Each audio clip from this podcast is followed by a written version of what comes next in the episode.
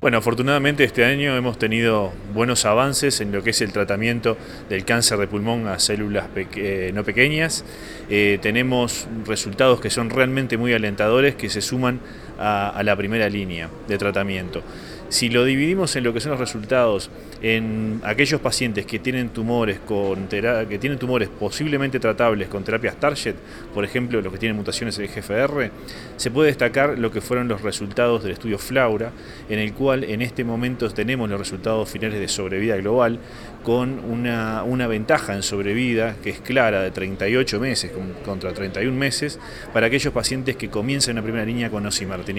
comparado con otros inhibidores de tirosinquinasa en este mismo escenario.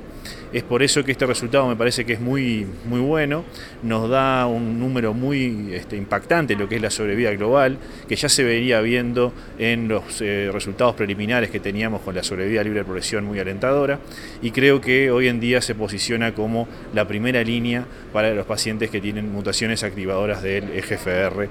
eh, para estos pacientes. Por otro lado, si vamos a los pacientes que pueden ser tratados con inmunoterapia, tenemos dos estudios que también fueron presentados recientemente, que también son muy alentadores y que nos dejan más herramientas para el tratamiento de eh, los pacientes en primera línea. Estoy hablando del Checkmate 227, los pacientes que fueron tratados con nivolumab e ipilimumab, comparados con quimioterapia, tienen un beneficio en sobrevida global que es claro clínicamente y estadísticamente significativo y este resultado se suma a los que ya teníamos para el tratamiento de cáncer de pulmón con inmunoterapia en primera línea. Eh, este resultado también se mantiene en aquellos pacientes independientemente del nivel de PDL1 expresado y por lo tanto, como ya dije, se suma a las opciones que ya tenemos. El otro tratamiento que, el otro estudio que podemos destacar es el estudio Empower 110 con la utilización de atezolizumab en monodroga. En este estudio, comparado con quimioterapia, obtuvimos resultados estadística y clínicamente significativos favorables en sobrevida global para aquellos pacientes que tienen un eh, PDL1 con una expresión alta, TC3 o IC3, eh, y esto también suma algo parecido a lo que ya habíamos tenido en el,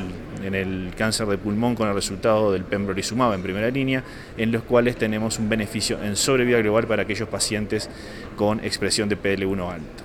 Eh, con este escenario queda bien claro que aquellos pacientes que no tienen mutaciones activadoras y que podrían ser tratados con inmunoterapia, para aquellos pacientes que tienen eh, un PDL1 alto, sigue siendo pembrolizumab eh, una posibilidad terapéutica más que clara. Ahora se nos estaría sumando, habría que esperar un poquito más que se publique el resultado, pero los resultados presentados en ESMO son muy buenos. El eh, atezolizumab en primera línea, como ya comenté, y para aquellos pacientes, independientemente de la expresión de PDL1, podemos obtener, eh, sumar nivolumab y pelimumab a los que ya teníamos, por ejemplo, con la combinación de quimioterapia más atezolizumab y bevacizumab. Es por eso que creo que eh, Estamos sumando opciones en el tratamiento de los pacientes con cáncer de pulmón a células no pequeñas, estadio 4, eh, para la primera línea.